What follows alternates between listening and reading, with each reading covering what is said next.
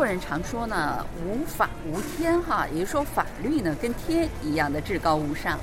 听众朋友，大家好，又到了我们韩国万象的节目时间了，我是小南。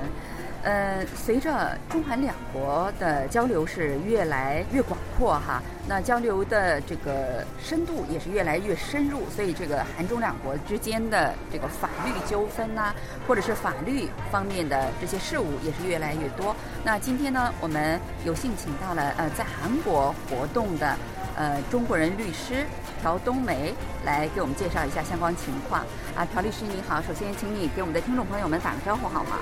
各位听众，大家好啊！我叫朴冬梅，呃，是一名中国律师。我呢，二零零二年呢到韩国留学，在韩国成均馆大学呃攻读法学呃专业。那么零六年呢取得了法学博士学位。取得学位之后呢，就到北京开始律师工作了，在北京工作了呃近十年啊。那么近几年呢，因为中韩的这个呃经济交流、文化交流越来越频繁，啊，再加上我自己呃个人的一些个需要啊，业个人和业务的需要呢，三年前啊，我来到韩国，啊，到韩国开始了律师工作。目前呢，在一家韩国律师事务所从事律师的工作。因为呃，在韩国留学的这样一个背景呢，那么职业以来，我一直在做的主要的业务呢，就是中国和韩国之间的这国际的一些法律业务，主要是企业的一些各种法律事务，啊，比如说企业的投资啦，还有商标侵权的纠纷、企业清算，哎，等等一些法律业务、法律的业务。哦，那就是说你们就是韩中之间的一些法律纠纷还是挺不少的，是这样吗？啊，非常多啊，因为两国的企业呀，呃，互相的来往，中韩国的企业到中国的投资，那么现在呢，近几年来，由于中国的企业呢也不断的在成长，那么也向海外投资，到海外去创业啊，这样的企业呢非常多。那么到韩国，当然，呃。韩国也是比较好的一个，呃，具备了比较好的投资环境嘛，所以呢，中国的也有一些企业呢选择到韩国来投资，这样呢，双方的呃企业互相来往，那么也导致了法律上的业务呢也越来越增加，啊。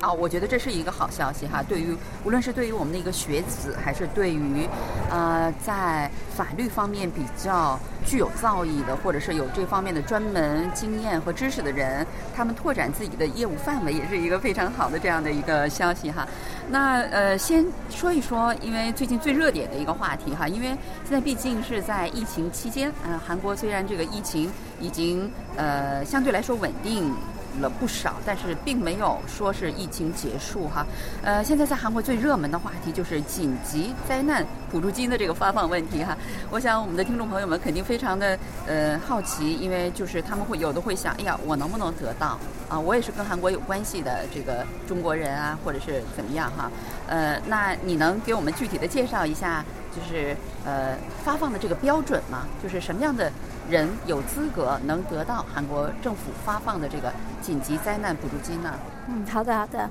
啊，最近呢也确实我周围的也有不少人呢来咨询这个问题，呃，就是外国人啊，因为在韩国的呃咱们中国华人华侨啊，啊留学生非常多啊，那么韩国呢发放的这个灾难支援金啊。它对外国人是怎么样的一个标准啊？那么目前为止呢，韩国的政府它是对于外国人他有一个资格的要求，就是适用的对象呢，主要是跟韩国人结婚的啊人，然后父母是韩国人或者子女是韩国人，当然了，取得了韩国的永久居住权的啊这个外国人呢，也肯定是能拿申请到这一个支援金的。呃，但是呢，昨天就是五月十二日啊，釜山和京畿道的鞍山市呢，已经扩大了这个外国人的适用呃申请的这样适用对象，那么把它扩大到了登陆证的外国人都可以申请这个灾难支援金，但现在就是限于这两个地区，以后呢，其他的地区会不会也有相应的措施呢？那要呃等待一下了。哇，那我觉得韩国政府这一次的这个补助金的发放真的是太优厚了哈！我觉得肯定有很多人是这一辈子可能也不会呃有这样的待遇，可能真的是唯一的。嗯嗯，是，当然了，这个呃也是韩国政府呢。一个是也是考虑到外国人在这边生活呢，他也有他他的这个呃困难嘛，因为最近无论是企业呀，还个人都有这个因疫情的原因，都有很多生活上的企业呢有经营上的困难。那么政府呢，呃有这样一个举措呢，其实也考虑到这个呃。对这些困难对象的援助啊，虽然是范围是非常广啊，另外一个目的呢，也是也是为了刺激消费。嗯，呃，现在为了刺激这个消费，让这个各个地区的经济，像一些中小企业、一些呃餐厅了。啊，还有一些呃中小这种那个营业的，而是个人事业者，也是为了让他们呢能够把这个经营情况给它就刺激起来，到他那边消费，这样的话呢，经济也就能够啊运转起来。啊，那这个韩国政府发放的这一次的灾难啊救援金，也叫我们也说支援金，也可以说是补助金哈。那它总体的思路是一个什么样的思路？因为据我所知，呃，除了本身就是依靠，呃，政府的救济金在生活的，就是超低收入的家庭之外，是不给现金的，是这样的吗？对，它各个地区都不都是不一样的。首尔的这个支援金呢，它是限于限于在特定的地区进行消费。像一些大的呃那个百货店呢啊，一些大的企业，大的像一些什么咖啡店啊那样的地方，就是说呃，它实力比较强的地方，在那个地方呢，就是靠它自身就可以恢复的这样的地方呢，就是我们就是减少对它的一些援助，主要是援助那些比较小的小业主，是这样的啊，是的，是的，是这样的。那政府不发现金，而用嗯其他的，比如说什么兑换卡，就是这种方式是。呃，出于哪种思路呢？也是出于让这个资源金呢能够消费到应该得到援助的那些个，就是呃中小企业的他们的这个企业上啊，这样呢才能起一是能起到援助的这样的一个目的，另外一个就是能起到把这个经济让它复苏啊，能起到这样两种作用。对，我觉得要是给我发现金，我可能也许用在去海外旅行，或者是交学费，啊，或者是什么交什么住房的什么租金等等哈。如果这样的话，那激活经济的效果就差了，是这样的吗？是的，因为啊，这个主要是为了刺激经济，然后让这个经济能够运转起来嘛。所以呢，它这个消费，呃，限制的消费就是尽量的不让你去做奢侈性的消费。用于基本的维持生活方面的消费。呃，我觉得这样的话，呃，在韩国运营一些中国餐厅的一些中国人，或者是运营一些有关，我看还有什么各种各样的服务行业，在韩国有很多中国人开的这种地方哈，我觉得他们也是可以呃得到这些受惠的，是这样的吗？是的，是的，他们也属于服务行业嘛。那么这些人呃选择去呃吃。啊，选择去那个穿呢，啊，都可以，就是到这些地方去消费，那么起到增加收入的这样一个作用嘛。嗯嗯，是这样的。呃，另外呢，哈，呃，据我所知，呃，我们朴律师呢，主要是在劳动纠纷这一方面是比较有经验的哈，能给我们大致介绍一下，主要是我们想知道都。会出现哪些有关劳动纠纷这方面的一些法律的案子呢？嗯，啊，这个就不能离开目前的这个疫情来讲了。那么自这个新冠病毒这个疫情发生以来啊，呃，整个世界都被呃席卷在这样一个呃情况里面。当然了，中国和韩国当然也在其中啊。现在目前为止，现在已经持续了呃近五个月了啊。那么。中国的先说企业吧，中国的企业、韩国的企业呢，很多的中小企业啊，情况非常不好，经营发生很大的困难。那么，呃，为了延续这个企业啊，呃，很多企业呢也选择这个裁减员工啊，比如说还有呃降低一些工资啊，呃，因为这些个一系列的措施呢，当然。呃，就和员工发生了一些个劳动争议的问题啊。那么前不久呢，有一家在韩国投资的一家中国企业呢，也向我咨询。当然也是因为疫情有一些个原因啊。另外一个还有一个问题呢是什么呢？他们这个企业的这个员工啊，韩国的员工，韩国的员工呢，呃，工作态度也不是很认真啊。然后呢，还怂恿其他的员工帮他们辞职。嗯，此外呢。有些就是不需要加班的情况，那么为了赚取加班工资啊，故意拖延，呃，白天不干活，晚上啊加班，以这种方式来赚取这个加班工资。所以企业呢，呃，来咨询这个这个员工呢，他们是想辞退的，可是呢，韩国的这个劳动法呢，对这个解雇员工呢，它是有很严格的这样一个呃限制的啊，所以他们呃就咨询怎么样。嗯，处理好这个啊员工的这样一个呃辞退啊这样一个问题，那么呢，我们向这个企业建议啊，因为这个根据我们的这个了解，这企业呢对这个员工的这个管理啊，他们各项制度都不是很完善啊，比如说加班制度、加班审批制度他们也没有，那么员工管理的一些规章制度也不也没有，就是管理上基本上比较混乱啊。所以我们就建议企业针对这个员工的情况呢，啊是要全面的建立一个员工的那个规章制度、管理的规章制度啊。呃，比如说他这个加班，他啊白天你不干活，晚上装作啊加班来干活啊，来赚取加班。针对这个问题，那么那么企业你可以建立一个就是加班审批制度。看来随着越来越多的中国企业进军韩国，那类似于这种情况。呃，中国企业过来咨询的也是越来越多，是这样的吗？啊，对，是的，中国企业呢，呃，现在到韩国投资的情况呢，数量呢也确实是每年都在增加啊。那么来到韩国了，韩国呢？它的这个劳动劳动的管理，就是法律相关的制度啊，也是非常严格的。其实比中国还要稍稍微严格一些啊。那么对对这些企业来说呢，来到韩国投资，那么你对这个劳动法律制度呢，是一定要有。提前的要有准备的，嗯嗯。那说起年轻的，就是在韩国留学的这个中国留学生，那作为一个呃比较成功的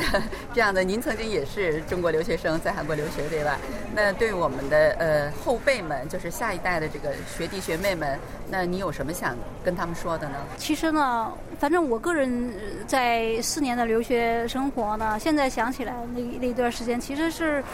比较苦，比较累啊，因为毕竟是为了学习啊，为了将来能够让自己成为更优秀的人啊，选择这样留学的这样一个呃呃历程。那么我是法律专业的，呃，这个现在是律师啊，从事法律专业嘛。呃，现在在韩国留学的这个留学生中，也有一些学习法律专业的。那么这些从事法律专业的这个后辈啊，留学生们，那肯定将来也要从事法律的相关的工作啊。有些可能也想立志于成为一名律师啊。怎么样能成为呃在韩国社会能立足的这样的一位律师？把你的经验介绍给呃我们的这些听众朋友们好吗？嗯，是这样的啊。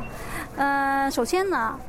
成为一名律师，当然了是要取得。中国的就法律专业的相关考试，现在呢，这个考试呢，以前是司法考试啊，那么，呃，从今年开始，就改为国家法律职业资格考试了。嗯嗯，当然有相应的限制条件啊，报考的条件。但是我想留学生们应该都具备这个报考条件。通过了这个考试之后呢，需要到中国国内的律师事务所呢实习一年，实习一年之后呢，就取得了职业资格。嗯，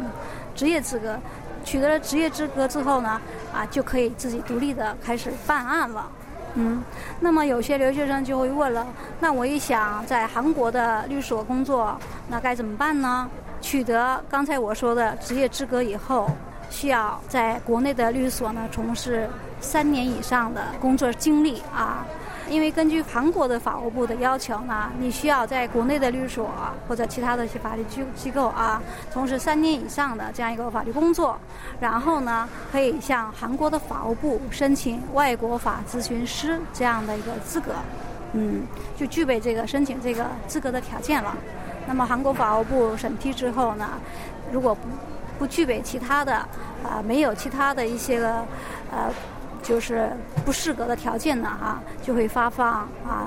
这个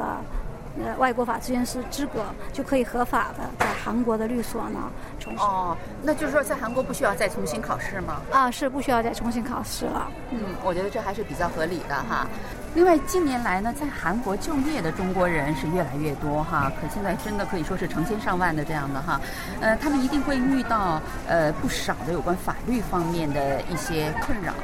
那呃，能就你所遇到的一些情况，给我们简单的介绍一下，呃，该怎么样去解决这些问题吗？嗯咱们国家就是咱们中国人呀，从九十年代末呃到两千年初啊，开始到韩国来就业打工的人呢，就那个时候呢，就开始了这个样一个到外国就业的这样一个呃起起始啊。那么，那么到了现在呢？因为零二年我是在韩国留学的时候呢，曾经，呃，也是打工兼职啊。当时做的做的业务呢，主要就是帮助在这边呃打工就业人他们的一些劳动的争议的相关问题，比如说拖欠工资啊，呃，企业拖欠工资，生了比如在发生工伤的时候呢，企业呃就是拒绝。支付工伤赔偿啊，等等一些劳动相关的一些法律问题。那么到现在呢，近几年来来韩国啊就业打工的人人数呢是激增啊，非常多了。嗯，那么这种问题也劳动的劳动的这个纠纷呢，劳动争议呢问题呢也更加突出啊。